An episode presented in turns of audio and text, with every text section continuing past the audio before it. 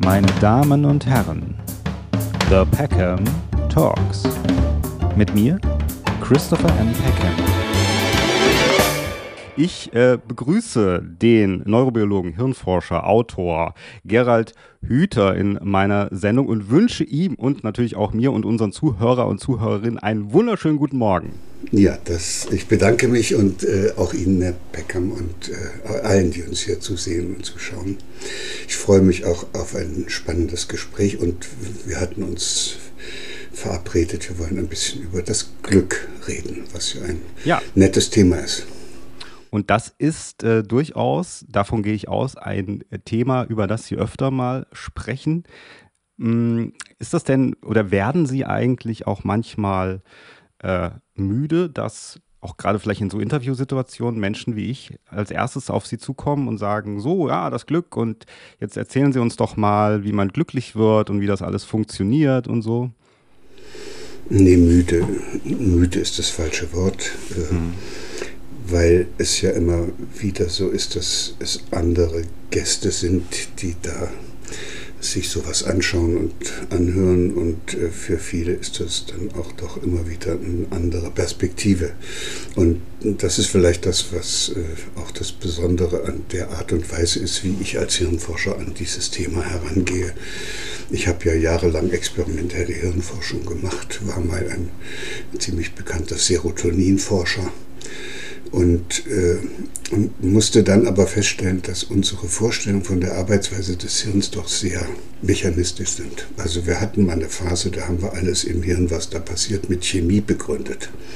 Mhm. Und dann war es die Serotoninausschüttung oder die Endorphinausschüttung, die die Menschen angeblich glücklich macht, das hat sich weit in den oder tief in den Hirnen der Bevölkerung eingepflanzt und das wird ja auch gerne von der Pharmaindustrie immer noch weiter mhm. äh, so dargestellt. Also Serotonin, Wiederaufnahme, Henna, Eisen in den USA, Glückspillen.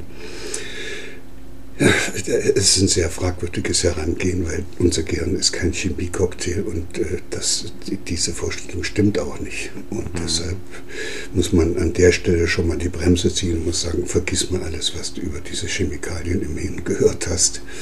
Und die zweite mechanistische Vorstellung hieß, im Gehirn gibt es irgendwelche Zentren, die uns glücklich machen, also Belohnungszentrum und was die da alles für Zentren ausgemacht haben. Und auch das ist sehr fragwürdig. Und das Schöne am Gehirn ist, dass es als Ganzes funktioniert und nicht, dass da einzelne Teile im Hirn oder einzelne Chemikalien oder Botenstoffe im Hirn dominieren, was da oben alles passiert. Und deshalb gibt es so einen grundsätzlichen Ansatzpunkt, den man wirklich re relativ gut verwenden kann, nämlich dass es im Hirn immer darum geht, dass ein Zustand erreicht wird, in dem möglichst wenig Energie verbraucht wird. So, und das ist der Zustand, wo alles richtig toll zusammenpasst. Kohärenz nennen das die Wissenschaftler und das würde bedeuten, dass ich dann mit meinem Hirn in einem Zustand bin, wo das Denken, Fühlen und Handeln eine Einheit bildet, wo meine Erwartungen genau zu dem passen, was da auch eintritt wo, wo ich mit meinem Körper und mit meiner, wie das manche Leute nennen, Seele eng verbunden bin, wo ich äh, gute Freunde um mich weiß, in denen ich total wunderbare Beziehungen habe, wo ich dann auch noch mit der Natur und allem, was mich umgibt, ganz äh, harmonisch verbunden bin und wenn es geht, dann auch noch äh, kosmisch angebunden oder in einem göttlichen Himmelreich sozusagen aufgehoben bin. Mhm. Und äh, mhm. das ist dann das Glück äh, und da wollen wir alle hin. Und das Tolle dabei ist, äh, ja, das ist schon so, dass wir ständig versuchen, diesen Zustand zu erreichen. Mhm. Aber es gibt ihn nicht, solange wir leben. Das, das meinte das ich auch, Entschuldigung, wenn ich Sie unterbreche, das meinte ich auch mit meiner ersten Frage, so ein bisschen wie diese Formel. Also, dass wir sagen, ach, äh, Herr Hüter, haben Sie nicht diese Glücksformel für mich? Oder auch vielleicht eine Formel heutzutage? Ich weiß nicht, ob es nur heutzutage so ist, aber die man sehr schnell, also dass man sehr schnell eine Formel hat und sagt, so jetzt ähm, zu allen anderen Sachen, die ich optimiert habe in meinem Leben, kommt jetzt noch die Glücksformel. Wenn ich die jetzt noch weiß, dann ist so eigentlich alles gut. Äh, ja, das ist ja diese, diese Tendenz, dass die Menschen immer so eine ganz schnelle Antwort haben wollen und so ein Rezept, wie es geht. Und die Erfahrung sagt uns, dass es eben so nicht funktioniert. Aber was wir machen können, und das würde mich eben auch freuen, wenn wir das in dem Gespräch schaffen, ist ein Verständnis dafür zu wecken, wie das Glück funktioniert mhm. und äh, was man tun kann, um zumindest zu vermeiden, dass man ständig unglücklich umherrennt. Mhm. Weil das ist, wird ja auch oft vergessen, dass diesen Zustand, in dem im Hirn alles zusammenpasst und den man dann als Glück erlebt, den, den, diesen Zustand, den, den gibt es ja, da wollen wir immer hin, aber, aber den erreicht man ja nie. Also wenn wir gestorben sind, da ist mhm. das dann mal so, dass da alles zusammenpasst und auch keine Energie mehr verbraucht wird. Und ansonsten ist man ständig damit beschäftigt, den verlorenen Zustand von Kohärenz, also das verlorene Glück äh, wiederzusuchen. Und jetzt kommt der entscheidende Punkt. Ich könnte gar nicht erfahren, was glücklich sein bedeutet, wenn ich nicht vorher unglücklich gewesen bin. Ja. Und wenn ich das den Leuten erzähle, dann rümpfen die immer die Nase, weil das wollen sie nicht so gerne. Es ist sogar noch viel schlimmer, je länger ich vorher unglücklich gewesen bin, umso größer ist der Glückszustand, wenn ich endlich aus diesem Leid durch irgendeine Lösung Lösung, mhm. die ich finde, da herauskomme. Ja, also da kommen wir auf jeden Fall. Äh, das ist ein sehr interessantes Thema und ich glaube, das ist sehr, das umfasst äh, so einige Punkte, die man auch vielleicht im Laufe seines Lebens erfahren muss und verstehen muss, damit man irgendwie ein Bild dafür bekommt von dem, was, über was sie sprechen. Dass man sagt, das, ich, weil es geht nicht nur darum, glaube ich, es rational zu verstehen, sondern auch emotional das zu verstehen für sich selber. Ich will mal gerade fragen, rein biografisch bei Ihnen, äh, ich habe gelesen, Sie sind ja, äh, haben ja Ende der 70er, glaube ich, auch mit der Hirnforschung äh, so angefangen. Ähm, sind Sie damals da reingestartet, indem Sie gesagt, also haben Sie damals gesagt, ähm, ich möchte gerne beweisen, dass es anders ist, also dass das Glück vielleicht eben oder dass das Gehirn kein Chemielabor ist, wie Sie ja auch in Ihren Texten äh, teilweise sagen, oder sind Sie oder hat die Forschung Sie dann irgendwann wie verwandelt und Sie haben gesagt, oh, jetzt bin ich darauf gekommen, es ist doch nicht so, wie ich am Anfang dachte. Wie, wie haben Sie da begonnen mit diesem Thema? Das Einzige, was ich mitgebracht habe, war wohl offenbar eine unglaubliche Neugier also, und so eine Entdeckerfreude. Mich hat es eigentlich nur fasziniert, wie das da oben alles organisiert ist und habe damals natürlich, wenn man durch so eine Ausbildung geht, auch all das erstmal geglaubt, was da gelehrt worden ist. Also ich habe auch daran geglaubt, dass man da irgendwelche Substanzen im Hirn freisetzen muss, damit man glücklich wird. Und ich habe auch daran geglaubt, dass es möglich ist, da irgendein Zentrum zu finden von dem das Ganze ausgeht. Und das war ein schwieriger Lernprozess. Das ist ja immer schwer, wenn man sich von Vorstellungen verabschieden muss. Aber ich hatte vielleicht das Glück, in eine Zeit hineingeboren zu werden, in der diese alten Konzepte aus der Hirnforschung alle in sich zusammengefallen sind. Das war so ungefähr in den 90er Jahren vor allen Dingen. Das hieß ja damals auch The Decade of the Brain. Und da wurde sehr viel gemacht und da sind dann auch die bildgebenden Verfahren eingeführt worden, also die funktionelle Computertomographie und plötzlich konnte mhm. man sehen, was da im Hirn los ist und die großartigste Entdeckung war eben, dass das nicht so eine äh, mechanisch laufende äh, so ein mechanisch laufender Apparat ist wie ein Rechner oder, oder eine Maschine, sondern dass sich das die ganze Zeit selbst organisiert. Also das ist, ist bis heute noch so, dass ich äh, das mit der Atem stockt, wenn ich mir das vorstelle, dass wir ein unglaublich komplexes Netzwerk im Hirn haben, wo Nervenzellen miteinander verbunden sind und dass diese Verbindungen aber von niemand festgelegt werden, also auch nicht von einem genetischen Programm, sondern dass die sich erst unterwegs finden.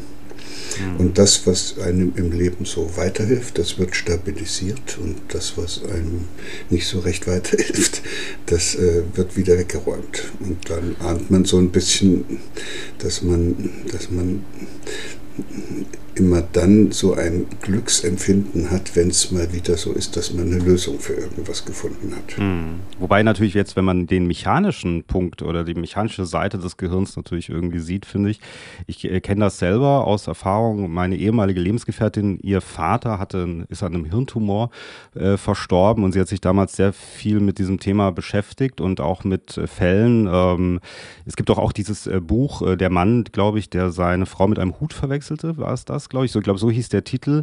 Ähm, also, dass wenn irgendetwas dann nicht äh, funktioniert mehr im Gehirn, dass wir mechanisch überhaupt auch überhaupt nicht mehr funktionieren. Ja, ich meine, das ist jetzt nicht so ihr, vielleicht nicht ihr Schwerpunktthema, aber das ist immer so ein bisschen das, was ich auch denke.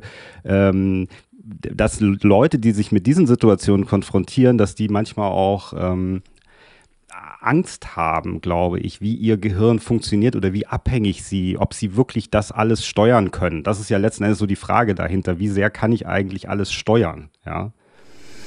Ja, in, in dieser Zeit damals, in den 60er, 70er Jahren, hat man sich natürlich auch immer wieder solche Beispiele rausgesucht und in der Öffentlichkeit verbreitet, in denen dann die Leute alle einen Schreck gekriegt haben, ja. wenn, wenn mir dieses Gebiet ausfällt oder wenn davon nicht genug ja. ausgeschüttet wird, dann wird das alles nichts. Und, äh, Aber das ist nicht die ganze Wahrheit, gell? weil das, das hängt eigentlich viel das mehr. Sind, das sind gewissermaßen Sonderfälle, die ja. auch auftreten können. Ist ja logisch, wenn ich also äh, wenn ich äh, einen Bereich im Hirn habe, der bestimmte Leistungen nicht mehr erbringen kann, dann ist das nicht so toll. Dann ist eben die Kohärenz im Hirn auch kaputt. Und dann kann ich diesen Zustand dann vielleicht auch gar nicht mehr so gut herstellen. Aber das häufigste, was wir Menschen erleben, ist ja nicht, dass uns ein Hirnteil ausfällt, ja. sondern das, das ist Ansichtssache. ja, bei manchen hat ja, man ja nee, auch das Gefühl. Nicht, ja. ja, aber das häufigste, was uns passiert, ist ja, dass wir mit den Problemen, die uns das Leben so vor die Füße wirft, äh, nicht so gut zurechtkommen. Ja, absolut. Und da ist es dann schon besser, wenn man zum Beispiel weiß, dass das Hirn sich an diesen Problemen ja erst strukturiert. Das heißt, ich brauche gewisse Herausforderungen. Das darf nicht immer glatt laufen und es läuft ja. ja. auch nie immer glatt. Und erst dann, wenn ich Probleme habe, kann ich lernen, wie man sie löst. Ja, Sie sagten, Sie sagten mal in einer Fernsehsendung, die habe ich mal gesehen, die habe, habe ich jetzt nicht in Vorbereitung, sondern vor langer Zeit, da haben Sie mal gesagt, ein Dilemma ist eine gute Chance sozusagen. Also wenn das Gehirn in einem Dilemma steckt, wenn es eine Problematik und es sich dann wie entwickeln muss, das ist eigentlich ein optimaler Zustand. Ja, das ist äh, auch das, was wir hier jetzt machen, wenn jetzt einige Zuhörerinnen oder Zuhörer dabei sind, die noch die feste Überzeugung haben, dass äh, sie deshalb im Leben manchmal glücklich sind, weil sie genug Serotonin haben oder, mhm. oder weil sie vielleicht äh, eine Substanz eingenommen hat, haben, die das Serotonin freisetzt, also oder die so eine Wirkung hat wie das Serotonin, also LSD meinetwegen oder Psilocybin dann kommt das jetzt mit dem, was wir miteinander besprechen, in Kollision. Ne? Also dann haben Sie bisher die Vorstellung, man müsse nur da oben mehr Serotonin rauspumpen und dann wäre man schon glücklich und jetzt kommen wir daher und sagen, hey, du, du brauchst in deinem Leben möglichst viele Probleme, damit du immer wieder neu lernen kannst, wie du Probleme löst. Und auf diese Weise erhöhst du deine Problemlösungskompetenz. Also das, und Problemlösungskompetenz ist ja nichts weiter als die Kompetenz, einen verloren gegangenen Zustand von Kohärenz, wo alles eben noch gepasst hat, der dann durch ein Problem, was ich habe, verloren gegangen ist, weil da oben alles auf einmal durcheinander feuert, äh, wiederherzustellen. Also im Grunde genommen geht es um den Erwerb einer Kohärenz-Wiederherstellungskompetenz. So, und da sind wir schon ganz weit drin, weil manche Menschen haben das, die haben so viel in ihrem Leben erlebt, dass die sich jetzt hinstellen können und sagen, wo ist das nächste Problem? Auch an dir werde ich wieder wachsen. Ja, die, ja. die beneide ich sehr, weil mhm. die, die, die müssen nicht warten, bis sie mal irgendwie gerade einen Lottogewinn haben, um ein gutes Gefühl zu haben, sondern die haben diesen dauerhaften Zustand. Aber die werden ja erst so, oder? Also die kommen und, ja nicht so und, auf die Welt. Also und so kommt man nicht auf, nicht auf die Welt. Ja. Man kommt sozusagen noch, man kommt auf die Welt mit einigen Voraussetzungen, die äh, das kleine Baby, was da gerade auf die Welt gekommen ist, in die Lage versetzen, wenn es ein Problem hat, äh, äh eine Lösung zu suchen. Also kennt man ja, dann wird, muss man halt brüllen und ja. weinen und dann kommt hoffentlich jemand, der einen in den Arm nimmt und damit hat man das Problem als kleines Baby schon mal gelöst und hat sich irgendwas gemerkt.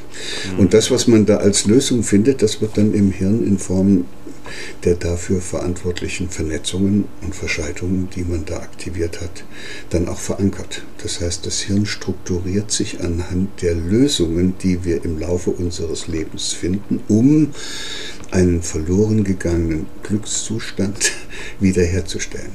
Also mhm. das heißt, wir sind alle auf der Suche nach dem Glück und müssen unterwegs erst lernen, dass es da ganz unterschiedliche Wege gibt und dabei erwerben wir Kompetenzen. Ich glaube ja auch, dass wenn wir viele Probleme lösen im Laufe unseres Lebens, wenn uns das gelingt, vielleicht ist es die Frage, ob, ob wir wirklich wie eine angeborene Tendenz haben, weil der eine es vielleicht eher schafft und der andere nicht. Aber ich könnte mir vorstellen, dass es uns eben selber ja auch ein sehr positives Gefühl gibt, also auch sozusagen Selbstliebe. Das heißt, wir finden uns eigentlich auch äh, toller und äh, finden gut, was wir gemacht haben. Und im Laufe der Zeit, äh, auch wenn das nächste Problem kommt, was wir ja, was Sie ja angesprochen haben, sagen wir dann, naja, das löse ich jetzt auch wieder, weil ich schaffe das, ich bin toll, ich kann das. Das ist ja, wahrscheinlich das ist auch ein, ein, ein, Tool, also ein Werkzeug, so, um, um, ja, es, glücklich ja, zu sein. Ja, es ist eine Haltung die da eine entsteht. Haltung, ja. ja. Das ist äh, mehr als ein Werkzeug, das ist eine innere Einstellung und die bildet sich eben dann bei den Menschen heraus, die immer wieder Lösungen gefunden haben, die dann auch tragfähig waren. Hm. Und das sind aber nicht sehr viele. Also wir reden hier über einen kleinen Anteil in der Bevölkerung. Die meisten Menschen haben irgendwas versucht und es ist nicht gegangen. Oftmals schon in der Kindheit. Da äh, ist es ja nicht immer so, dass man für sein Bedürfnis, wir haben ja zwei Grundbedürfnisse. Das eine äh, ist das Bedürfnis nach Verbundenheit. Ja. Und das andere ist das Bedürfnis nach eigenen Gestaltungsmöglichkeiten und Autonomie. Und da erlebt man ja häufig schon als Kind, dass beide Grundbedürfnisse auch noch ständig verletzt werden. Mhm. Weil einem irgendjemand sagt, was man jetzt zu tun und zu lassen hat und weil einem ständig deutlich gemacht wird, so wie du bist, bist du noch nicht richtig. Damit wir dich lieb haben und du dazugehören darfst, musst du bitte das so machen, wie wir das wollen. Mhm. Und äh, das, ist, das sind dann zum Teil Probleme, die Kinder gar nicht lösen können. Also die können ja nicht die Erwachsenen verändern. Und dann müssen sie irgendwelche Lösungen suchen, mit denen sie einigermaßen überleben können unter solchen ungünstigen Voraussetzungen. Und, da gibt es nicht allzu viele Möglichkeiten. Also man kann jetzt als Kind, das sieht man ja auch bei manchen, wenn man die sehr stark immer zurechtweist und ihnen und sie, ja, der, der richtige Ausdruck heißt, wenn man ihnen das, wenn man sie in, in Situationen bringt, wo sie sich so vorkommen wie ein Objekt wenn man sie mhm. zum Objekt seiner ja. eigenen Vorstellungen und Absichten, seiner Erwartungen, seiner Belehrungen und seiner Bewertungen und dann noch seiner Maßnahmen macht, dann werden beide Grundbedürfnisse gleichzeitig verletzt. Und was soll das Kind dann machen? Dann hat es eine riesen Inkohärenz im Hirn, aber kann ja nicht die Eltern oder den Lehrer oder die Kindergärtnerin da verändern. Und dann äh, braucht es aber eine Lösung, weil so kann es nicht leben. Und die Lösung, die viele dann finden, besteht darin, dass sie einfach die anderen auch zu Objekten machen. Ne? Blöde mhm. Lehrerin, blöde Mama. Und dann äh, gewöhnen die sich das an und das ist dann ihre Lösung und die wird immer fester im Hirn verankert, andere Leute für ihre Zwecke zu benutzen. Bis sie vielleicht auch irgendwann, das wundert mich nämlich immer wieder auch, ich habe selbst auch eine Tochter und erlebe ja auch andere Eltern, ähm, auch äh, ihre Kinder dann am Ende auch dafür verantwortlich machen oder sagen, äh, du weißt gar nicht, was ich hier alles leiste, du weißt gar nicht, du, du machst hier gar nicht deinen Teil, äh, du bist daran schuld, dass es mir so und so geht. Also das ist so ein bisschen immer fast wie so ein, äh, ein Kreislauf, aus dem man nicht äh, herauskommt, wobei uns, und das sagen sie ja auch, eigentlich Kinder viel mehr voraus haben. Oder der kindliche Zustand ist ja eigentlich noch ein Zustand, und das sagen sie, ähm, dass der ja, der, wie man so sagt, und das fast schon spirituell, der Weg ist das Ziel, ja, also das oder das Weg und Ziel für Kinder das gleiche ist. Ähm, Im Gegensatz für uns äh, Erwachsene. Aber ich will noch mal ganz kurz fragen, eben zu dieser, was ich sagte, mit dem Dilemma, in dem wir stecken, wenn das, dass das eine gute Chance sein kann, die Problematik. Auf der anderen Seite, der wie Sie auch sagen, der Organismus äh, ist ja darauf bedacht, nicht so viel Energie zu verbrauchen. Ja? Ähm, ist das dann nicht auch, steht sich das nicht irgendwie so gegenüber, dass man auf der einen Seite sagt, okay, also auch wenn ich mir so vorstelle, ich, der Organismus in mir selber, der sagt so, auf der einen Seite will ich in das, ähm, in diese Problematik rein, ja, weil da habe ich vielleicht, also ich will nicht in die Problematik, aber durch die Problematik bekomme ich vielleicht diese Glücksgefühle. Auf der anderen Seite, wenn ich in die Problematik komme, dann stehe ich auch, dann ist mein Energieverbrauch wahrscheinlich viel, viel größer. Und das an sich steht sich ja schon so ein bisschen gegenüber. Ja. Ja, das Dilemma besteht darin, dass Sie zwei Dinge gleichzeitig wollen. Sie wollen gerne, dass Ihr Weltbild nicht erschüttert wird, aber jetzt passiert was. Sie merken, Ihr Weltbild können Sie so nicht aufrechterhalten. Das stimmt nicht. So, und das ist das Dilemma. So, und, und das ist genau das Richtige, weil jetzt kann Ihnen keiner helfen. Sie müssen sich entscheiden. Ja. Und deshalb müssen Sie jetzt selber anfangen zu denken. Das ist unbequem und das mag man nicht so sehr. Das verbraucht erstmal ein bisschen Energie, richtig. Aber wenn Sie dann eine Lösung gefunden haben für dieses Dilemma, dann kommen Sie auch anders aus dem Dilemma heraus, als Sie reingegangen sind. Also wenn Sie einfach nur bei dem bleiben, was Sie sozusagen bisher auch schon als Überzeugung hatten, das ist der Energiesparweg. Also ja. ich habe recht, ich weiß, wie es geht. Äh, die Wissenschaftler haben gesagt, das heißt alles Serotonin im Hirn, was mich glücklich macht. Also nehme ich Serotonin freisetzende Pillen und dann ist alles gut. Mhm. Das, ist eine, das ist die bequeme Variante. Wenn ich dabei bleibe, kann ich so weitermachen wie bisher, aber dann, dann kommt auch nichts Neues mehr dazu. Dann bleibe ich sozusagen so blöd, wie ich vorher schon gewesen bin. Währenddessen und, und, und die andere Variante ist, dass jemand kommt und mich belehrt und mir sagt, so ist es. Und dann habe ich auch nur die Chance, das zu glauben oder nicht. Das ist auch relativ eng und ist ja nicht etwas, wo ich dann selbst zu einer eigenen inneren Überzeugung komme. Und wenn ich äh, wenn ich aber in eine Situation gebracht werde, wo ich das eine nicht mehr festhalten kann, weil es offenbar fragwürdig geworden ist und das andere aber auch nicht annehmen mag, weil es mir noch so komisch vorkommt, dann muss ich mich mit dem auseinandersetzen und dabei geschieht denn das, was wir tatsächlich Weiterentwicklung nennen. Also wo man aber es ist eigentlich, eigentlich, wir reden eigentlich über Veränderung, oder? Reden wir nicht über Veränderung die ganze Zeit? Ja schon, aber wir reden jetzt nicht nur über irgendeine beliebige Veränderung. Es ist ja auch eine Veränderung, wenn sie immer blöder werden im Laufe des Lebens. Sondern wir reden ja jetzt um eine Veränderung, die dem entspricht, was man gerne möchte, nämlich dass sich das, was in ihnen angelegt ist, auch wirklich entfalten kann. Mhm. Ja, man, sie können ja auch ihr Leben so verbringen, dass das, was in ihnen als Potenzial angelegt ist, immer mehr verkümmert. Das machen ja auch viele. Ja, ja, ja, das stimmt, das stimmt. Also ich, ich finde ja trotzdem, wenn man natürlich historisch da drauf schaut, oder ich meine, ich bin da ja sehr, bin ein Amateur in der Beziehung, aber ich kann mir vorstellen, äh, ich glaube, ich vielleicht, also jetzt ganz früher, ein paar hundert Jahre früher, die Leute haben das vielleicht auch eher mit Glück, vielleicht auch mit Religion mehr verknüpft, könnte ich mir vorstellen, sage ich jetzt einfach mal so frei raus. Und dann kam die Wissenschaft dazu, dann hat man den Menschen irgendwann zerschnitten, dann hat man das Gehirn und dann hat man vielleicht gesagt, ah, okay, diese Region ist das und man hat geforscht und so weiter. Und dann auf einmal und dann kamen sie, so kann man ja fast das sagen, und haben das ja wieder so ein bisschen aufgedröselt und gesagt, nee, es ist nicht ganz einfach, wie sie sagen, eben alles nur Chemie im Kopf, äh, was, sondern wir sind ganz andere, vollständigere Wesen und Glück ist ein vollständigerer Prozess als nur diese einzelne Region, die ich da sehen kann. Äh, man kann das aber historisch auch ein bisschen verstehen, oder? Dass die Menschen eigentlich erstmal gesagt haben, so, wir gehen immer mehr wissenschaftlich da rein und dann um das zu erklären, oder? Ja, das ist aber auch in Ordnung. Das ist der übliche Erkenntnisweg. Der ist seit der Aufklärung ganz äh, heftig be beschritten worden und der besteht darin, dass man versucht, die Phänomene zu, dadurch zu verstehen, dass man sie in ihre Einzelteile zerlegt. Ja. Also bis hin zur äh, Aufklärung des genetischen Codes oder der Atomspaltung. Ja. Ja, genau. und, dann, und dann hat man immer die Hoffnung gehabt, dass wenn man die Einzelteile dann alle hinreichend klein zerlegt hat, dass man das Ganze versteht. Ja. Und das ist das Problem. Diese Hoffnung erfüllt sich nicht. Das wird immer kleinteilig, es wird immer noch fummeliger und es wird noch spezieller. Und dann verlieren sie sich in ihren Einzelheiten und dann verlieren sie den Blick für das Ganze. Mhm. Und das ist, glaube ich, das, was in vielen Wissenschaftsdisziplinen passiert ist. Mhm. Dann kommt so eine Wissenschaftsdisziplin wie die Physik und macht dann sozusagen wieder mit Einstein und der Quantenphysik so ein übergreifendes.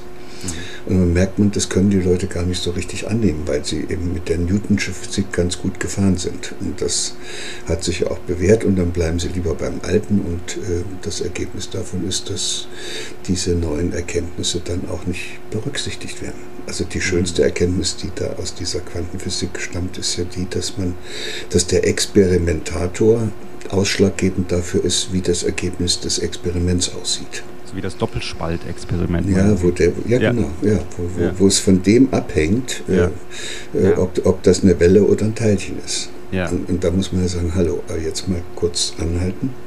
Vielleicht hängt es auch in der Neurobiologie davon ab, was ich sehen will und was ich dann an Messmethoden aufbaue und wie ich meinen, meinen Versuchsaufbau gestalte. Vielleicht hängt das alles davon ab, was ich gerne rauskriegen will. Und wenn ich die Vorstellung habe, da muss doch irgendeine Chemikalie im Hirn dafür verantwortlich sein, ja klar, dann mache ich nichts anderes als Suche nach der. Und mhm. da werde ich auch irgendwo fündig und dann merke ich, das ist doch nicht ganz so einfach. Und da gibt es nicht nur Serotonin, sondern gibt es auch noch Serotoninrezeptoren und dann gleich eine ganze Menge davon. Und dann gibt es auch noch Freisetzungsmechanismen für das Serotonin, die kann ich auch noch alle studieren. Und am Ende habe ich 20 Jahre lang geforscht, einen Haufen Geld reingesteckt und weiß immer noch nicht, was mich glücklich macht. Hm. Ja, ja, das stimmt, aber das ist vielleicht auch, ich kann mir vorstellen, vielen Wissenschaftlern dann zu spirituell oder fast religiös letzten Endes, wenn sie sagen, weil das ist ja dieses, ich muss es ja auch irgendwie dann loslassen. Also wenn ich sage, es ist nicht mehr nur diese Region und es sind nicht nur mehr diese Botenstoffe, dann muss ich ja irgendwie auch ein bisschen loslassen, um vielleicht die, das größere Bild zu sehen. Ähm, und loslassen hat ja auch immer was irgendwie mit, naja, mit, ich finde, Spiritualität auch ein wenig zu tun, ja, dass wir letzten Endes es nicht mehr so im Griff haben, dass wir nicht alles erklären können, dass wir Sachen auch eben durch die Emotionen verstehen, so glaube ich, oder? Ich fürchte, es ist viel einfacher. Dieses Zerlegen in Einzelteile hat den Vorteil, dass man da zu Erkenntnissen kommt, die sich technisch nutzen lassen. Also wenn Sie wissen, wie die, das mit dem Serotonin im Hirn funktioniert, dann können Sie Psychopharmaka entwickeln, die Sie einsetzen, um diese Abläufe da oben in, ihre, in ein, einer gewünschten Weise zu beeinflussen. Sie, Sie meinen, am Ende steckt doch wieder die Gier hinter allem? Ja, wir wollen wissenschaftliche Erkenntnisse, damit mhm. wir äh, eingreifen können. Das ja, ist ja auch das, das Bedürfnis. Ja? Also auch manche Menschen äh, sind ja auch wirklich sehr, sehr unglücklich und äh, äh, viele Menschen leiden an psychischen Störungen und daraus entsteht dann der Wunsch, etwas zu tun, um denen zu helfen. Und wenn man da nicht aufpasst, äh, passiert es einem, dass man dann lauter technische Lösungen findet. Mhm. Und die sehen dann so aus wie die Psychopharmaka oder wie so ganz einfache, primitive Behandlungsmethoden, wie wir sie noch so aus der Konditionierung und der Verhaltenstherapie alten Stils kennen. Wenn du Fahrstuhlangst hast, musst du nur oft genug mit dem Fahrstuhl fahren. Konfrontationstherapie, geht, ja. Genau, dann geht es weg und äh, was sie dann, wenn sie ehrlich sind, gesehen haben, ist, da geht vielleicht die Fahrstuhlangst weg, dafür haben die Leute ein halbes Jahr oder drei Jahre später eine andere Angst. Das heißt, die Angst ist nicht weg, sondern nur diese spezifische haben sie weggekriegt mit dieser spezifischen Technik und deshalb sind das eben langfristig keine guten Ansätze. So. Und was wir hier machen und was wir besprechen, hat mit Spiritualität zunächst erstmal noch nichts zu tun, mhm. äh, weil es um etwas ganz Banales geht, nämlich um die Realisierung eines, äh, eines Na Naturgesetzes oder eines Grundprinzips und das heißt der zweite Hauptsatz der Thermodynamik. Mhm. Und der sagt ja, alles, was nicht irgendwie zusammengehalten wird, äh, fliegt auseinander. Und, und Leben ist eben eine besondere äh, Form von Materie, die es schafft, sich selbst zu erhalten. Mhm. Und dazu nutzt das, nutzen alle Lebenssysteme Energie, um ihren eigenen Aufbau und ihre Struktur und ihre Funktion aufrechtzuerhalten. Und wenn die jetzt zu viel Energie brauchen, wie das zum Beispiel im Augenblick unsere westliche Gesellschaft macht, dann wird das ganze System instabil und droht auseinanderzufliegen. Und deshalb ist das äh, weit weg von jeder Spiritualität, sondern es ist vielleicht eine Art von Herangehensweise, mit der man nicht nur erklären kann, wie im Hirn Serotonin ausgeschüttet wird, sondern äh, was sich, was sich im, im, im lebendigen Bereich überall ab, abspielt und und dann wird das richtig interessant, weil dann kann ich sagen, guck mal, was die Nervenzellen machen, wenn eine Nervenzelle zu stark erregt wird und damit zu viel Energie verbraucht, wird die immer versuchen, eine andere Nervenzelle so zu beeinflussen, dass die mit ihren Aktivitäten das Ganze bremst. Und so entstehen neuronale Netzwerke. Mhm. Und die sparen dann Energie, weil jetzt wird nicht mehr so viel Energie verbraucht. Jetzt hat sich das sozusagen kohärenter dargestellt. Und das machen aber auch Kraniche, wenn die in den Süden fliegen. Da fliegen die extra so versetzt, weil der mhm. vordere Kranich mit seinem Flügelschlag einen Aufwind erzeugt, den der hintere nutzt. Also dort ist auch das gleiche Prinzip verwirklicht, Energiesparen. Jeder Ameisenhaufen ist so aufgebaut und alles, was lebendig ist, strukturiert seine Beziehungen zueinander so, dass es am Ende ein Zustand wird, wo möglichst wenig Energie verbraucht wird. Mhm. Und wenn wir diesen Zustand, wo alles so richtig gut zusammenpasst und es mal gerade eben gut gelungen ist, so schön als Kranich so hinterher zu fliegen, dass mhm. der vordere mit seinem Aufwind einem hilft und man dem Hinteren auch wieder hilft, äh, dann würden die Kraniche, wenn sie reden können, die würden sagen, jetzt bin ich glücklich. Ja. Weil, weil ja, als wir noch so durcheinander geflogen sind, war es Mist.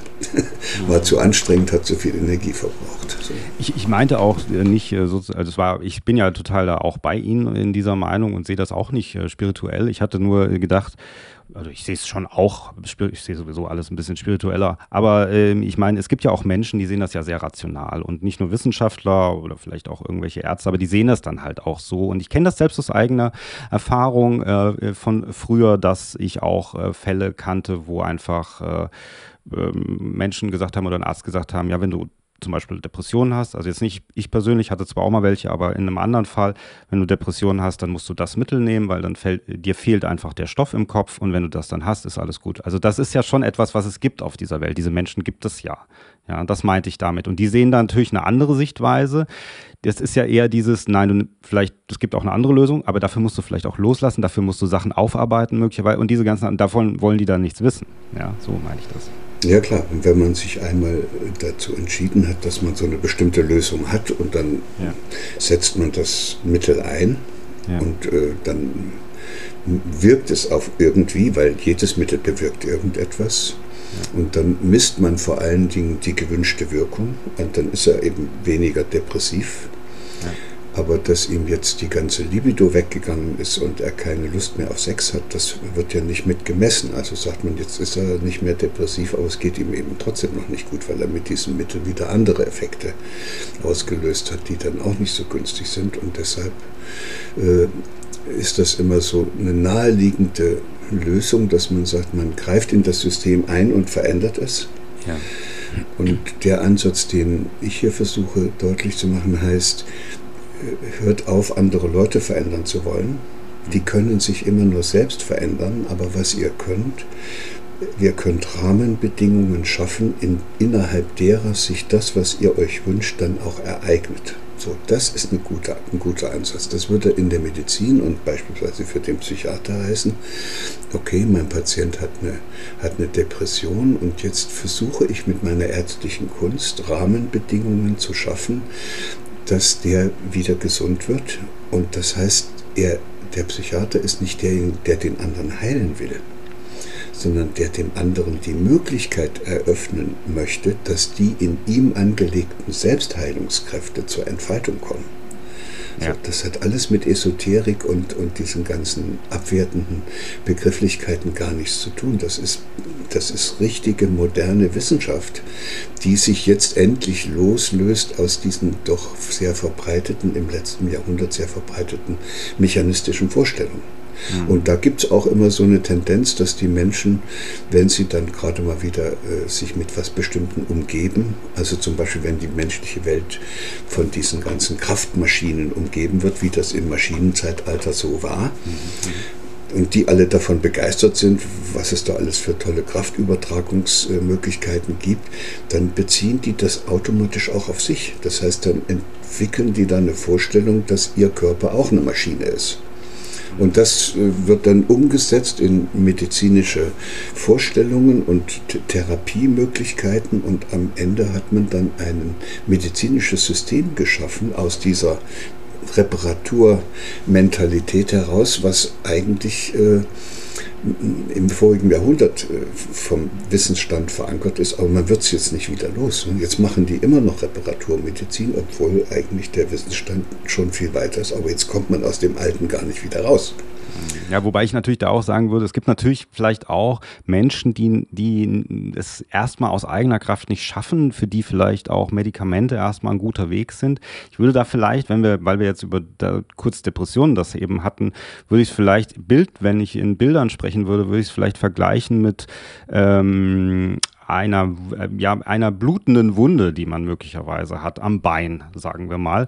Und es gibt äh, so Menschen, die sagen, okay, ich brauche jetzt diese Medizin, die stillt diese Blutung erstmal und dann hilft das auch. Nur das, das, das Ding ist, dass, dass es halt immer weiter trotzdem blutet. Das heißt, ich kann das erstmal stillen, vielleicht auch mit dieser Medizin, mit diesen Mitteln kann ich das erstmal äh, stillen, aber es wird trotzdem immer weiter gehen. Und wenn ich mich nicht anders damit auseinandersetze, was auch immer dann die Lösung ist, diese Blutung zu stillen, vielleicht vielleicht, ja, äh, wenn ich das nicht anders mache im Laufe meines Lebens, dann wird es immer weiter bluten. Vielleicht wird es mich letzten Endes umbringen. Also das heißt, ich kann erstmal sagen, okay, ich mache das und es ist erstmal gut.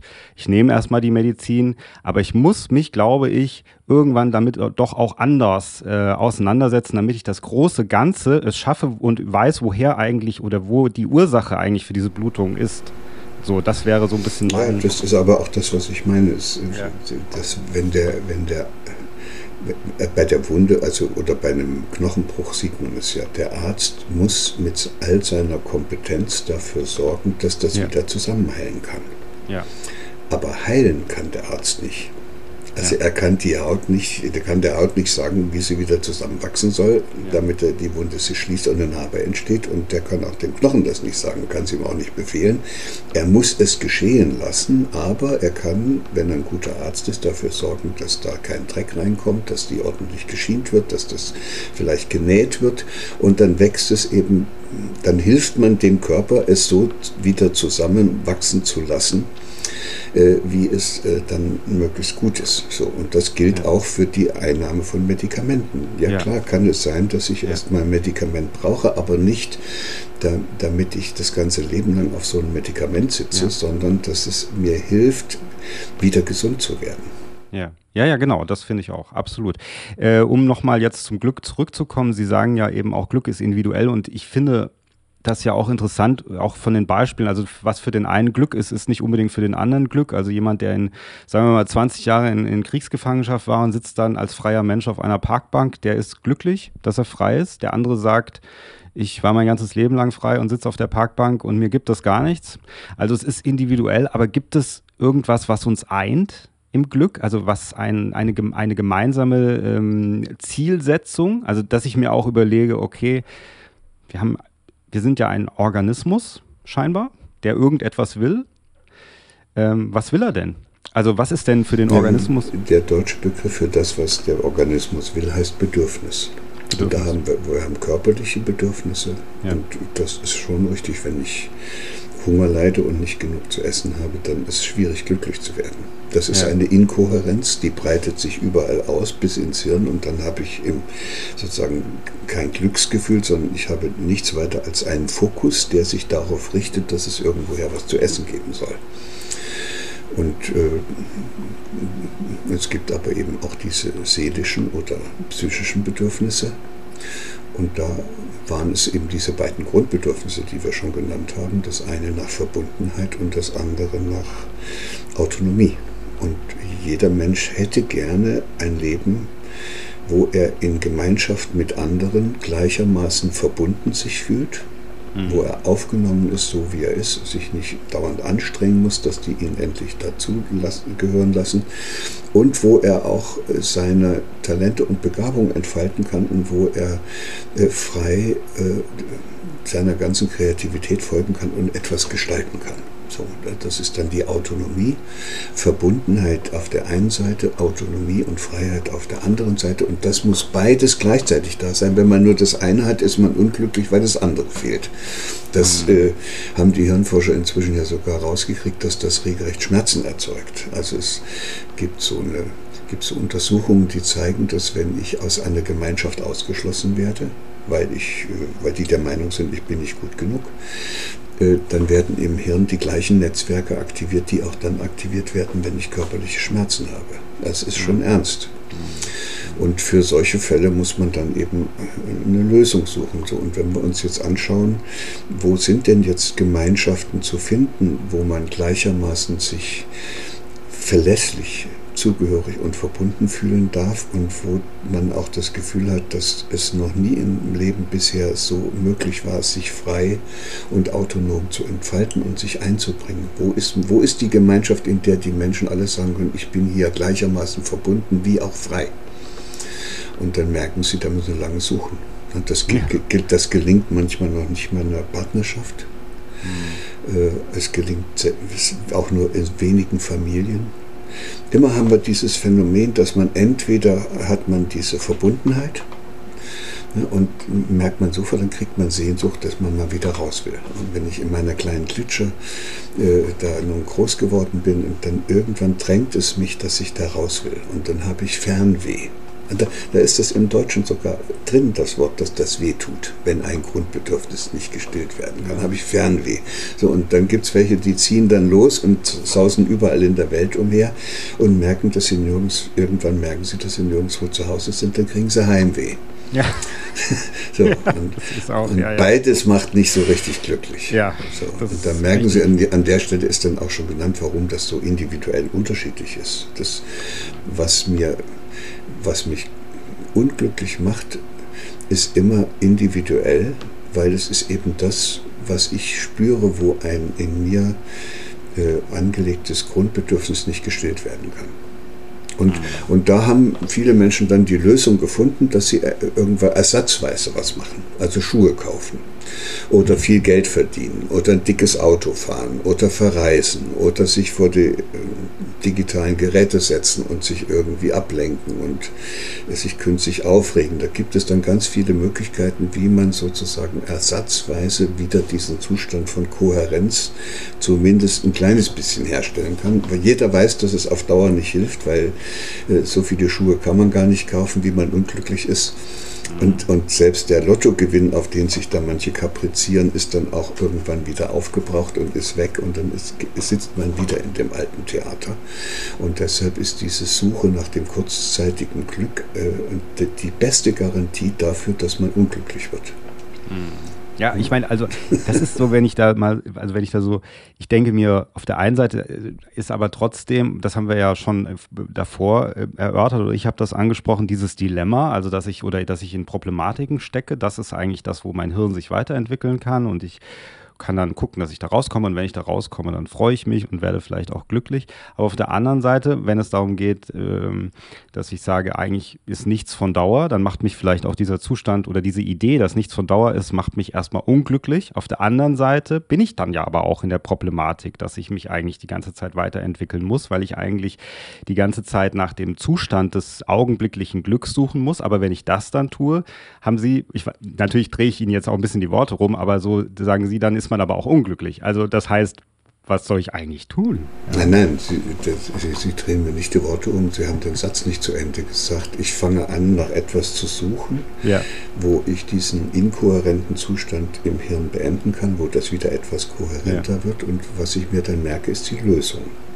Und wenn ich jetzt im Laufe meines Lebens ganz viele unterschiedliche solche unglücklichen Zustände erlebe. Und jedes Mal eine Lösung, manchmal ist es auch schwierig, aber wenn ich dann doch irgendwann eine Lösung finde, und die einsetze und die funktioniert, dann wird die ja im Hirn verankert. Auf die kann ich dann im Rest des Lebens immer wieder zurückgreifen. Und so mhm. entsteht ein Zustand, wo sie immer kompetenter werden, sich dem Leben zu stellen und die Herausforderungen, die ihnen das Leben vor die Füße wirft, auch anzunehmen. Und das geht so weit, und solche Leute kenne ich auch, die sagen, wunderbar, hoffentlich kommt jetzt bald das nächste Problem, weil an dem werde ich auch noch weiter wachsen. So, und, und die sind dann nicht mehr aus der Balance zu kriegen, ne, weil sie so ein reichhaltiges Spektrum an äh, Kohärenz-Wiederherstellungskompetenzen erworben haben. Und das wird dann, und da sind wir jetzt auch wieder bei Ihrem Gefühl, das ist dann eine innere Überzeugung, ein Gefühl. Also das kann man gar nicht richtig als, als das ist kein Wissen. Ich, ich sitze hier nicht und weiß, dass ich äh, mit Problemen gut umgehen kann, sondern ich spüre das. Ich weiß das, mhm. dass wenn ich jetzt so ein Gespräch mit Ihnen führe, ich äh, da keine Angst haben muss und, und, und weil ich schon so viele solche Gespräche geführt habe und mich noch keiner bisher aufs Glatteis geführt hat. Ja, ja, nee, das ist auch überhaupt nicht meine Intention. Also, Nein, habe ich ja nur zum Spaß gesagt. Ne? das, war jetzt, das war jetzt nur für die Zuhörer. Da möchte ich aber heute mal gerne aufs Glatteis führen. ja, solche gibt es auch, ja. Nein, aber, Gottes aber, Willen, aber, Gottes Willen. Nein, nein, nein, aber da merken Sie, das ist dann ein anderes Lebensgefühl, wenn man dann ja. weiß, dass man das kann. Und das ist vielleicht auch so ein Vorteil, den ich habe, dadurch, dass ich 20, 30 Jahre jahrelang experimentelle Hirnforschung gemacht habe, mhm. äh, bin ich da auch zu Hause. Das heißt, ich kenne mich mit dem, was ich sage, aus. Und ja, dann ja, kommt nicht, kann nicht irgendein Hirnforscherkollege kommen und kann sagen, das ist Blödsinn, was du da erzählst. Das Einzige, was er sagen kann, und das machen dann manche, die sagen, äh, das, äh, so wie Sie das darstellen, ist es zu einfach. Okay. Und dann entgegne ich ja, ist denn Wissenschaft dazu da, dass man es so kompliziert macht, dass es keiner mehr versteht? Ja. Ja, und dann hat er wieder ein Dilemma. Ja, genau, ein Dilemma und dann, wenn er rauskommt, wird er glücklich. Aber sagen Sie, ist nicht auch die, ähm, also das ist dann, da würde ich sagen, es ist dann doch wieder ein bisschen spiritueller, aber die, diese, wenn man einfach keine Erwartungshaltung hat, ist das nicht etwas, was auch äh, hilft? Also wenn ich ähm, so, ich sage Ihnen so ganz ehrlich, ich arbeite nebenbei noch als Barkeeper, ja, mittlerweile wieder. Ich habe immer in der Gastronomie nebenbei hier neben meinen kreativen äh, Auswüchsen gearbeitet. Und äh, das ist ein Job, den habe ich neu angefangen im Januar. Ähm, und der ist die Leute sind ganz nett und manchmal, manchmal so und manchmal so. Und jedes Mal bei jeder Schicht gehe ich einfach dahin und erwarte eigentlich gar nichts. Also ich erwarte, ich weiß nicht, wie es läuft. Es kann sein, es läuft gut, es läuft schlecht. Also gerade in dem Austausch mit anderen Menschen, ja, in der, mit, mit anderen Kollegen und so weiter. Und äh, meistens ist es besser, als ich denke. Und ich gehe aber nicht wieder nach Hause und sage, ach, das war super, nächstes Mal wird es bestimmt auch wieder super, weil ich habe die Angst eigentlich oder das Wissen, dass es enttäuscht werden könnte. Das heißt, ich versuche jedes Mal neutral in diese Situation zu gehen, aber auch wieder neutral aus der Situation heraus. Und es gibt mir ein zufriedenes Gefühl. Also ist nicht die, macht uns nicht Erwartung oft auch unglücklich? Ja, natürlich. Das, sie, machen, sie machen das andere, sie machen die Welt zum Objekt ihrer Erwartung. Ja. So, und dann kann das nur dazu führen, dass sie in den meisten Fällen enttäuscht werden. Mhm. Ja, weil es ist nicht so, wie sie es erwarten. Und wenn es wirklich mal so sein sollte, dann haben sie sich trotzdem nichts Gutes getan, weil mit dieser, wenn sie mit so einer bestimmten Erwartung da reingehen in eine Situation, ist es so, als ob sie durch so ein Rohr gucken. Das ist ja. ihr Erwartungsrohr. Und das halten sie dann auch nur auf das, was sie da mit ihrer Erwartung sehen wollen. Sie sehen nicht mehr die ganze Welt. Also Sie sehen nicht mehr die ganze Bar mit all diesen Menschen und diesen ganzen unterschiedlichen Menschen. Sie sehen immer nur noch blonde Frauen mit bestimmten, ja. in einem bestimmten Alter und mit einer bestimmten Ausstrahlung. So, mhm. und da, da, ist natürlich, das, das, ist, das ist ein sehr enger Ausschnitt der Welt. Und das mhm. meiste dieser Welt geht ihnen in der Bar verloren, wenn sie so drauf gucken. Und überall, wo Menschen mit so einer bestimmten Erwartungshaltung unterwegs sind, muss man sagen, die sind auf eine Art und auf eine bestimmte Art und Weise kurzsichtig oder verbohrt. Und ist es nicht auch, ist es nicht auch Demut, also dass ich in eine Situation reingehe mit einer Art gesunder Demut und sage, ich, ich schaue, was mir passiert und da, da werde ich darauf, äh, also natürlich agiere ich auch, ich reagiere nicht nur, aber. Diese Erwartungshaltung hat ja viel mit Angst zu tun und mit Inkohärenz. Also ich kann ja nur dann mit einer bestimmten Erwartung in die Bar gehen, wenn ich ein bestimmtes Bedürfnis habe und Angst habe, dass ich das heute Abend schon wieder nicht stillen kann, was immer das Bedürfnis jetzt sei. Das heißt, äh, die Angst erzeugt automatisch diesen engen Blick nach der Lösung.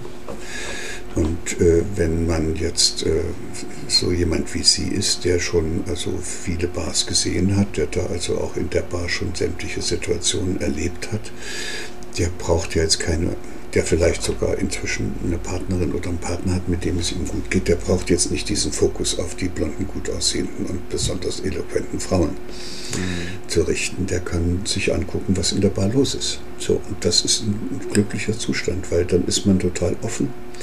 Und äh, als Nebenprodukt kommt dann noch raus, dass man wahrscheinlich wirklich schöne Dinge erlebt, die man nicht erlebt hätte, wenn man da mit diesem Fokus umhergelaufen wäre. Das hat auch noch nichts mit Spiritualität zu tun. Das ist einfach diese Fähigkeit, dass man, äh, wenn man selbst jemand ist, der nicht mehr so bedürftig ist, weil er die Grundbedürfnisse auf irgendeine Art und Weise zu stillen gelernt hat, dass der plötzlich einen weiteren Blick kriegt. Bedürftige Menschen haben immer einen engen Blick und das sieht man auch, die sind dann, die rasen umher und die wollen jetzt unbedingt, da, dass da irgendwas passiert und dass sie irgendwas erreichen. Das, das ist wie Elefant im Porzellanladen, die werfen da vieles um und kriegen auch vieles nicht mit. Und deshalb ist die erste Frage, wie könnten Menschen aus dieser Bedürftigkeit heraus, weil die macht definitiv nicht glücklich. Und die Antwort würde heißen, man könnte versuchen, ein kleines bisschen liebevoller zu sich selbst zu sein. Das ist die größte Antwort. Das heißt, ich selbst kümmere mich ein bisschen stärker um und frage mich auch, was ich eigentlich für Bedürfnisse habe, für Grundbedürfnisse, die nicht gestillt sind. Und dann sage ich, okay, dann mache ich das. Und ich mache bestimmte Dinge vor allen Dingen nicht mehr. Ich esse nichts mehr, was mir nicht gut tut. Ich hocke mich nicht mehr vor dem Fernseher, weil ich einsam bin oder weil ich Langeweile habe. So, also ich schalte das ab. Ich mache was, höre auf mit diesen ganzen Ablenkungen und dann plötzlich merke ich, ich bin wieder Gestalter meines eigenen Lebens. Ich kann endlich jetzt mal das machen, worauf ich wirklich, woran ich wirklich Freude habe. Und dann sind die beiden Grundbedürfnisse gestillt. Ne? Nach Verbundenheit, ich bin jetzt wenigstens wieder mit mir verbunden und nach eigenen Gestaltungsmöglichkeiten. Ich bestimme, ob der Fernseher eingeschaltet wird oder nicht oder was immer das sein mag. Und damit sind sie aus der Bedürftigkeit raus. Und dann sind sie nicht mehr jemand, der ständig andere Leute braucht und gucken muss, ob, dies, ob sie das denen allen recht machen oder wie sie die am besten für ihre Zwecke manipulieren. Dann brauchen sie diese anderen Leute nicht mehr, sondern sie können anderen was schenken. So, und das ist der offene Blick. Dann können, mhm. sie, dann können sie einfach in die Welt gehen und können gucken, was es da alles zu entdecken und zu gestalten gibt. Und sie sind dann auch, sie haben selbst eine Ausstrahlung, das, die, die spürt jeder andere. Und weil sie liebevoll zu sich selbst sind, sind sie jetzt auf einmal auch ganz liebevoll zu anderen. Und umgekehrt gilt das auch, wer nicht liebevoll zu anderen sein kann, der ist auch nicht liebevoll zu sich selbst. Daran ja. kann man es regelrecht erkennen. Ja. Das ist der eine Aspekt. Und der andere ist eben, dass man auch irgendwann mal verstehen kann, dass wir ja alle in etwas Größeres eingebunden sind. Und da komme ich jetzt zu dieser Spiritualität. Wir, wir, sind als Menschen ja auch keine Einzelwesen. Wir brauchen die anderen. Ja. Ohne, ohne andere wüsste ich ja gar nicht, ich könnte noch nicht mal auf zwei Beinen laufen. Selbst das habe ich mir von anderen abgeguckt. Und sprechen könnte ich auch nicht und lesen und alles andere auch nicht. Also uns gibt es eigentlich in dem Singular gar nicht. Wir sind immer voneinander Lernende. Und, und natürlich nicht nur von anderen Menschen Lernendes, sondern wir sind ja auch eingebettet in, in andere Lebensprozesse. Es gibt ja auch andere Lebewesen, von denen wir abhängig sind. Ohne Pflanzen könnten wir ja keinen Tag leben. Und, äh, und das kann man irgendwann mal verstehen, dass man Teil von etwas ist, was viel, viel größer ist als man selbst. Und, und dann der, ist auch sogar die Erde noch etwas, was noch etwas ist, was ja. viel ne? so, da gibt es immer noch was Größeres. Und dann kann man dieses Gefühl herausbilden, dass man in dieses Große eingebettet ist, dass man da dazugehört. Und das hat was mit Spiritualität zu tun.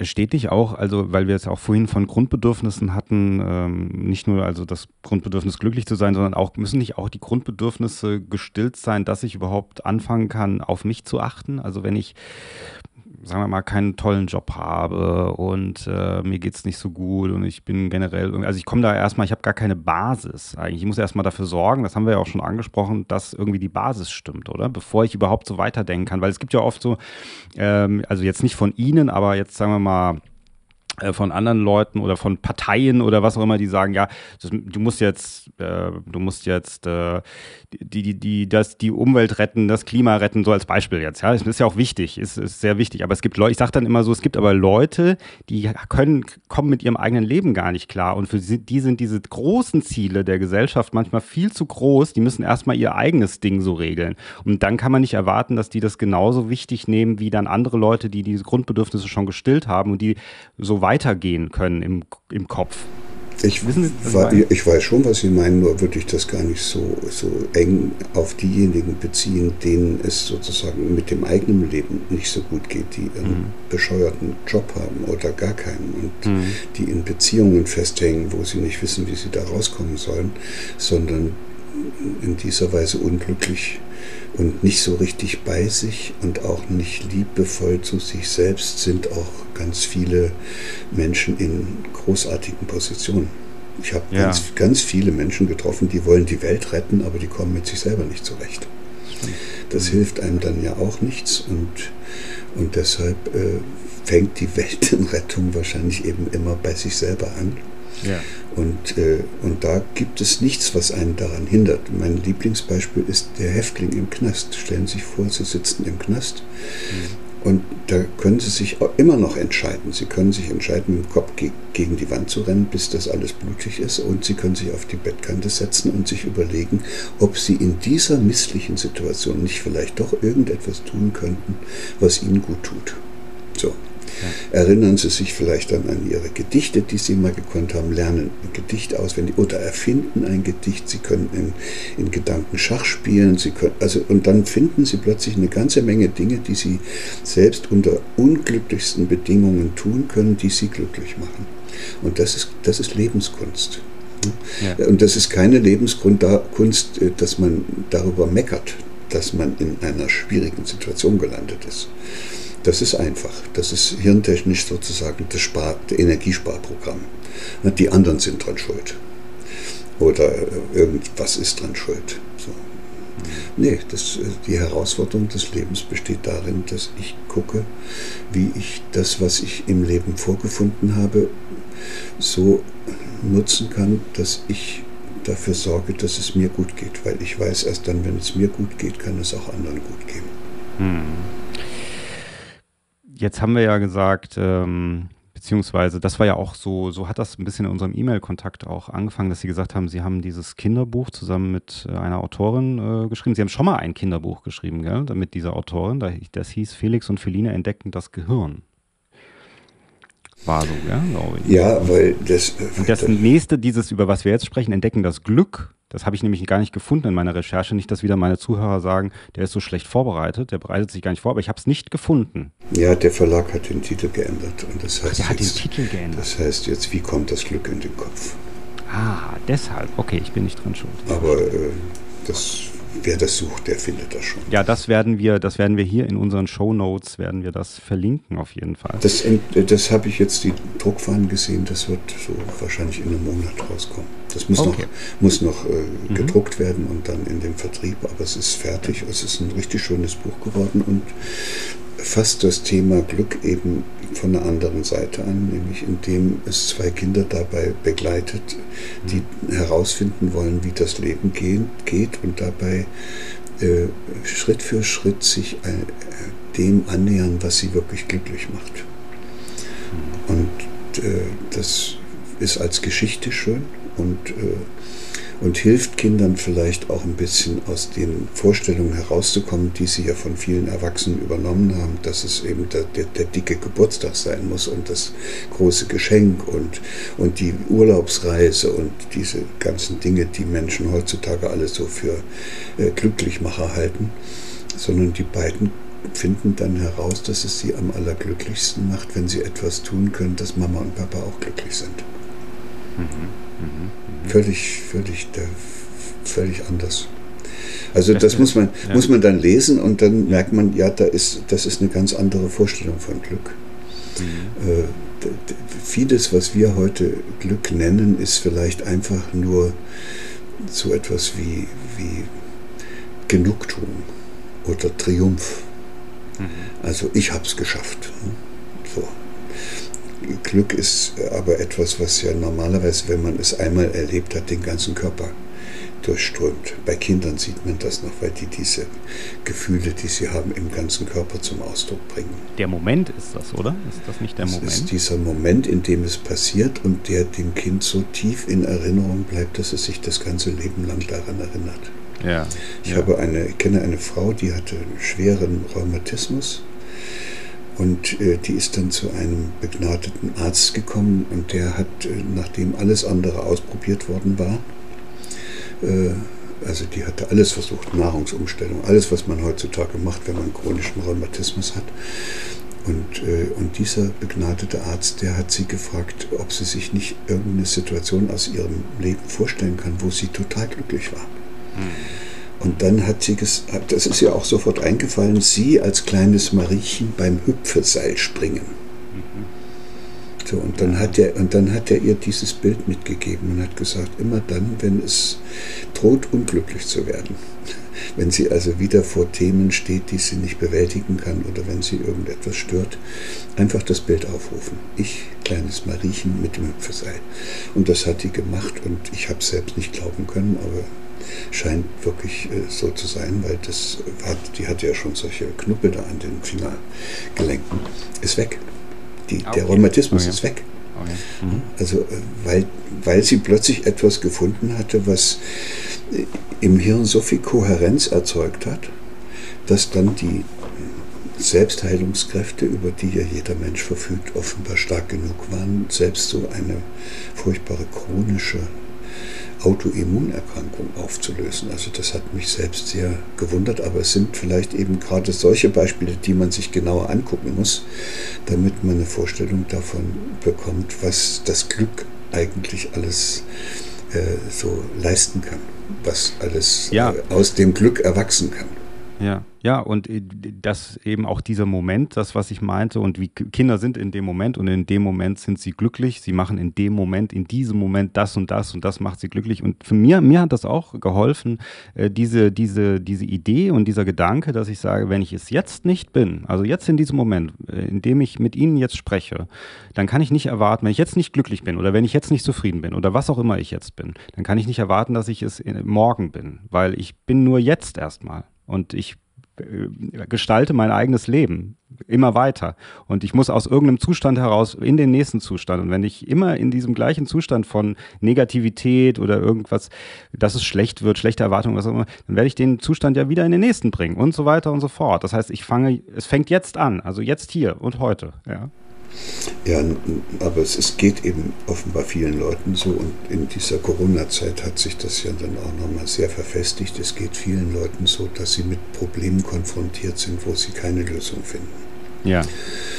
Und wenn das dann über eine längere Zeit geht, dann kann es passieren, dass man, weil das macht ja dann einen total verrückt, dass man äh, äh, keine Lösung findet und dann ist es fast so, dass das Hirn selbst für Kohärenz sucht, indem es das Bedürfnis unterdrückt, also hemmende Vernetzungen über diese Bedürfnisse wachsen lässt, die das generieren, was jetzt in der Corona-Zeit wegen der Corona-Maßnahmen nicht möglich war. Mhm. Das ist vielen Kindern offenbar so gegangen, die haben vielleicht, wenn sie vorher noch gerne draußen gespielt haben und mit anderen zusammengespielt haben, haben dann nach dieser Zeit und im Verlauf dieser Zeit häufig gesagt, ich will gar nicht mehr raus. Ich will gar nicht mehr. So, und dann ist das weg, dieses Bedürfnis ist dann weg. Und das ist äh, eben hochgefährlich, weil dieses Bedürfnis ist ja ein lebendiges Bedürfnis und in einer gewissen Weise ist es so, als ob man dabei, wenn das Bedürfnis verschwindet, äh, dass man dann seine Lebendigkeit verliert. Und, dann, und wenn das passieren würde, dann wird man in der Tat den digitalen Geräten immer ähnlicher, den Automaten und Robotern, selbst diesen lernfähigen, weil die zeichnen sich alle dadurch aus, dass sie zwar wunderbar funktionieren, aber keine Bedürfnisse haben. Mhm. Das macht den Unterschied zwischen uns und denen. Die sind kognitiv leistungsfähiger als wir. Die können ja besser Schach spielen, sogar Auto fahren und alles aber sie haben eben keine Bedürfnisse. Und weil sie keine Bedürfnisse haben, können sie sich auch nicht überlegen, was sie tun könnten. Also Sie können keine Kreativität entwickeln, um ihre Bedürfnisse zu stillen. Und weil sie das nicht haben, können sie auch den Willen nicht herausbilden, um es dann auch anzugehen. So, und da merkt man plötzlich, wo die eigentlichen Herausstellungsmerkmale des Menschen sind. Und die haben alle was mit dem Glück zu tun, nämlich wenn ich ein Bedürfnis spüre und dann mir überlege, wie ich es stillen kann, und ich das dann auch noch hinbekomme, ist das dieser Zustand von Glück. Und je häufiger ich das hinbekomme, umso glücklicher werde ich. Das wird ja nicht weniger, sondern ich habe immer mehr das Gefühl, wow, ne, was gibt es denn noch? Wie, was kann ich noch tun, damit es mir, meinen Liebsten, meinem Körper und allem, womit ich verbunden bin, gut geht. Es nützt nichts, einfach nur etwas zu tun, was mir persönlich hilft, weil ich bin ja nicht allein auf der Welt. Wenn ich etwas tue, was mir hilft, muss das auf irgendeine Art und Weise auch so sein, dass es anderen hilft. Und deshalb hatte ich vorhin gesagt, jemand, der liebevoll zu sich selbst ist, der wird automatisch, ob er das will oder nicht, von anderen Menschen auch als einer wahrgenommen, der liebevoll zu ihnen ist. Das ist eine Haltung. Ja. Ja, ja, das stimmt. Absolut. Das sehe ich auch so. Das und, das sind dann, so. und wenn wir es glückliche Menschen suchen, dann müssten wir solche suchen, die so eine innere Haltung haben. Und nicht solche, die einen Lottogewinn gerade gewonnen haben. Hm, hm. Ich denke, natürlich ist es auch so, ohne da ein größeres Fass aufzumachen, aber ich glaube, vielleicht sind wir, leben wir auch in einer Gesellschaft oder vielleicht haben wir schon immer oder vielleicht ist es menschlich oder so, dass wir natürlich oder dass dann die Industrie oder wer auch immer, keine Ahnung, äh, sagt, das ist dein Bedürfnis. Also, dass die uns auch die Bedürfnisse wie so ein bisschen vor, vor die Nase halten und wir dann, wenn wir die äh, Bedürfnisse dann nehmen oder dann ein bisschen abhängig werden davon, ja, und von uns selbst eigentlich ja dann auch weggehen. Es könnte, es könnte noch viel schlimmer sein. Ja, ja gut. Ja, und, und zwar äh, könnte es auch sein, dass natürlich äh, also Menschen, die Produkte herstellen, die andere Menschen kaufen sollen, obwohl sie die eigentlich gar nicht brauchen. Ja. Die, der, solche Menschen müssen daran interessiert sein, dass es sehr viele Menschen in der Gesellschaft gibt, die nicht das Glück haben, ihre Grundbedürfnisse stillen zu können. Ja. Das heißt, ich mache den besten Absatz, je unglücklicher die Bevölkerung wird. Ja. Und wenn man sich das auf der Zunge zergehen lässt, dann heißt es, dass das tendenziell über die Jahre und die Jahrzehnte zwangsläufig dazu führt, dass man immer unglücklichere Leute hat. Die mhm. werden aber gebraucht, weil sonst läuft die Wirtschaft nicht. Mhm. Und ja. das ist ein interessanter Aspekt, den man sich da ab und zu mal so auf der Zunge zergehen lassen sollte, damit man lernt, dass man hier nicht sich selbst benutzen lässt mhm. äh, für die Interessen von Menschen, die einem irgendwas aufschwatzen wollen. Man könnte sagen, je unglücklicher ein Mensch ist, umso besseres Opfer ist er für Manipulationen. Mhm. Und das gilt dann auch inzwischen für politische Meinungsmacher. Ja. Ja, das denke ich auch. Ich meine, natürlich sind wir alle nicht ganz frei davon, glaube ich. Ich glaube, dass wir alle natürlich irgendwann, wahrscheinlich auch Sie, also wird wahrscheinlich so sein, dass man irgendwann dann doch irgendein Bedürfnis und dann irgend sich was kauft. Äh, oder? Oder sind Sie, glauben Sie, wie gehen Sie denn selber eigentlich, oder ich weiß nicht, hören Sie oft die Frage, ähm, sind Sie eigentlich selber glücklich oder können Sie das auf Ihr eigenes Leben anwenden? Werden Sie sowas oft gefragt? Also ich gehe wenn ich, aus, nicht, wenn ich das nicht selber leben würde, äh, könnte ich es, glaube ich, auch nicht authentisch ja. erzählen. Also das ist ja etwas, ja. Was, was sozusagen mein Leben wie ein roter Faden durchzieht. Also auf irgendeine Art und Weise äh, habe ich mich immer darum bemüht. Und natürlich ist es richtig, dass man da nie fertig wird. Ich könnte, ja, ja. ich könnte, ich versuche ein liebevoller Mensch zu werden oder ein friedfertiger Mensch oder einer, der seine Würde bewahrt, aber das ist ein Prozess, in dem ich diesem Ziel oder diesem Anliegen vielleicht schrittweise jeden Tag ein bisschen näher komme, dann freue ich mich. Aber wo es auch Rückschläge gibt, wo ich dann auch merke, jetzt hast du es heute überhaupt nicht gut hingekriegt. Und dann nehme ich mir für morgen vor, dass ich es besser hinkriege. Fertig. Das war's. Und das belastet mich dann ja auch nicht. Sondern das ist so ein, Sie haben es ja gesagt, dass der Weg ist das Ziel. Ich, das Ziel, ja. ich will nicht äh, der, der glücklichste Mensch der Welt sein, aber ich möchte jemand sein, der jeden Tag und jede Gelegenheit nutzt, um wieder einen schon wieder inkohärent gewordenen Zustand etwas kohärenter gestaltet. Hm. So kann ich es denn ausdrücken, weil ich Wissenschaftler bin, aber der, der jede, jede Gelegenheit benutzt, die sich ihm bietet, um diesen Zauber des Glücklichseins zu erleben. Jetzt wird es Frühling, jetzt kann man rausgehen und da kann man im Grunde genommen alleine nur dadurch, dass man den Schneeglöckchen zuguckt, wie die sich durch diese gefrorene Erde durchkämpfen, da kann man äh, erschaudern vor Glück, wenn man, mhm. wenn man sich darauf einlässt. Das stimmt, das stimmt. Ähm, ja, wir sind äh, fast am Ende, Herr Hüter, mit unserem Gespräch. Ähm, ich habe noch eine abschließende Frage und zwar einfach ein bisschen Ihre Prognose, wo wir uns denn hinbewegen als Gesellschaft, auch in der Wissenschaft. Äh, geht es Ihrer Meinung nach, wenn Sie eine Prognose abliefern müssten, äh, wird es so weitergehen, dass wir immer weiter schnippeln und alles in Einzelteile zerlegen, um zu sagen, da ist es und da ist das Glück und da ist die Chemie? Oder wer, machen wir uns als Gesellschaft wieder offener? Oder ist vielleicht auch der Wunsch, in der Gesellschaft wieder da, sich ein bisschen offener zu machen, ein bisschen mehr loszulassen, ein bisschen mehr, ja, die Gefühle walten zu lassen? Was ist, was ist so Ihre Einschätzung? Wir sind in einer schwierigen Übergangsphase, weil wir uns von einem alten Gesellschaftssystem verabschieden müssen, was wir schon seit 10.000 Jahren haben, und das heißt Hierarchie, wo einer oben in so einer Kaskade nach unten durchgibt, was jeder zu machen hat. Und immer die darunter sind, haben das, den Nachteil, dass sie sich als Objekte erleben. Und die werden auch als Objekte benutzt. Deshalb strengen sich ja so viele Menschen an, dass sie aus diesen Hierarchien hochkommen, die Stufenleiter des Erfolgs und der Karriere dann beschreiten. Und wenn das so viele Menschen, und das machen wir schon seit 10.000 Jahren, also eigentlich seit der Sesshaftwerdung, dass sich Menschen in hierarchischen Ordnungsstrukturen bewegen und immer ständig dieser Druck herrscht, dass man doch weiterkommen möchte. Und dann strengen sich Menschen an, die erfinden was, die finden technische Lösungen und, und, und, mit dem Ergebnis, dass die Welt, die wir uns selbst schaffen, immer komplexer wird. Und irgendwann, das kann, da muss man kein Weissager sein, wird diese Welt so komplex werden, dass sie sich auch so schnell verändert und so unübersichtlich wird, dass man mit einer hierarchischen, starren Ordnung einfach nicht mehr weiterkommt. So, das heißt, es ist das Ende aller Befehlsstrukturen von oben nach unten in das wir da jetzt hineinlaufen, in unserer globalisierten, digitalisierten und hochkomplexen, sich ständig und viel zu schnell verändernden Welt. Die hierarchischen Ordnungssysteme funktionieren nicht mehr und das, was jetzt äh, passieren muss und passieren wird, ist eben, dass Menschen, ich nenne es immer gerne, zur Besinnung kommen und, und selbst die Verantwortung für ihr Leben übernehmen hm. und aufhören zu erwarten, dass es andere für sie machen. So, das ist die Emanzipation des Menschen aus seiner selbstverschuldeten Unmündigkeit. Wahnsinn. Das ist ein Riesending.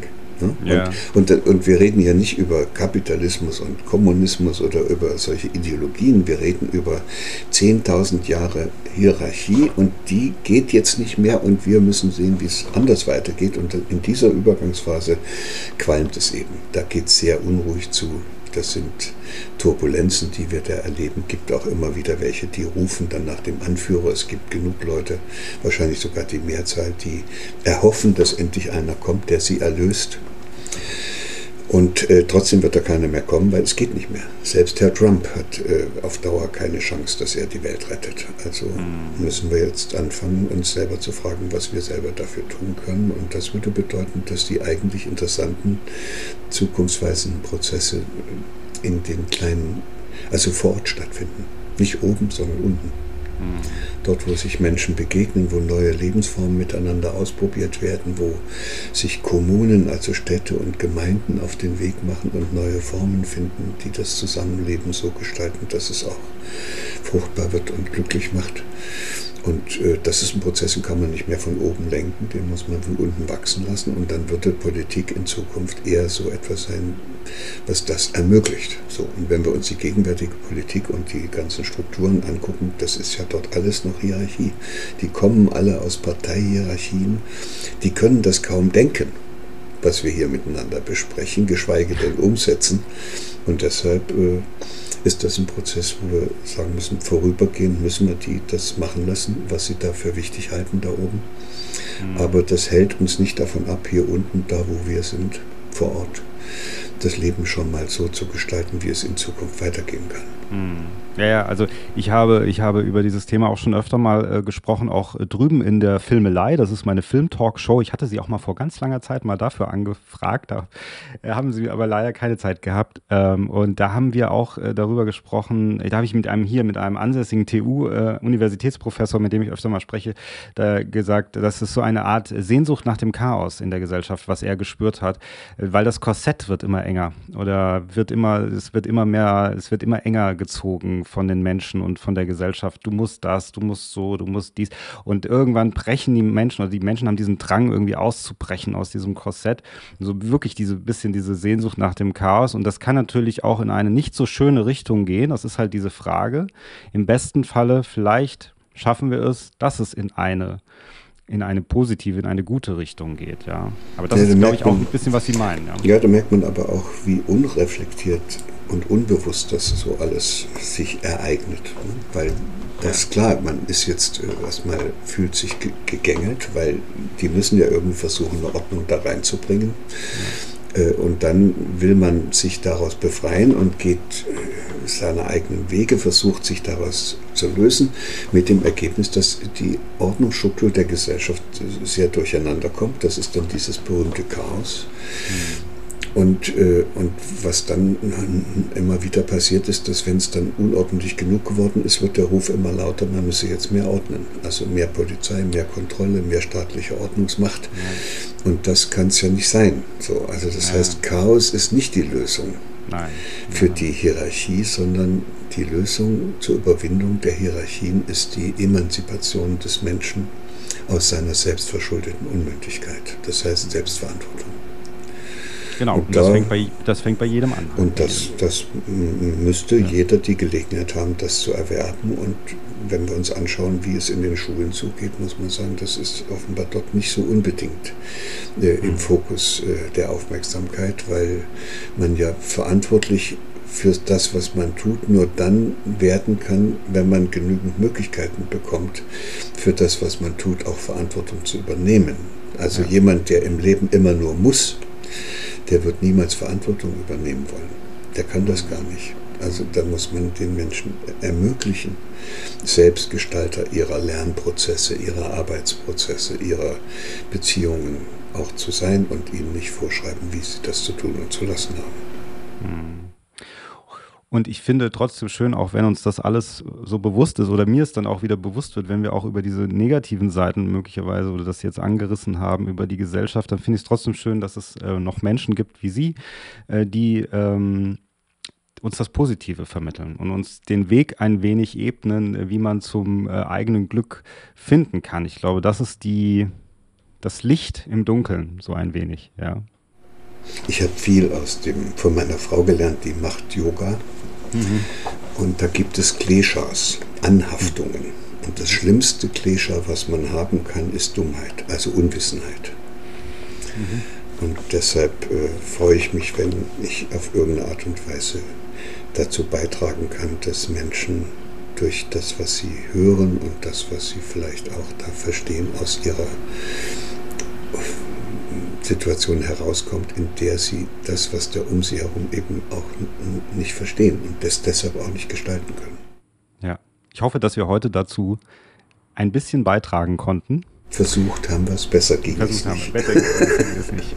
Herr Hüter, ich bedanke mich recht herzlich für Ihren Besuch hier in meinem Packims Talk und ja, ich wünsche Ihnen was. Wir weisen auf Ihre, auf Ihr neues Buch auch hin, auf Ihre Bücher hin ähm, und da kann man noch mehr erfahren, aber ähm, ich glaube, wie gesagt, dass es die ähm, richtigen Leute erreichen wird und dass die Leute ähm, natürlich auch immer diesen äh, die, diesen unstillbaren Drang natürlich auch haben, äh, glücklich zu sein und äh, dass wir da offene Türen auch mit einrennen, sozusagen, glaube ich, mit diesem Thema. Ja.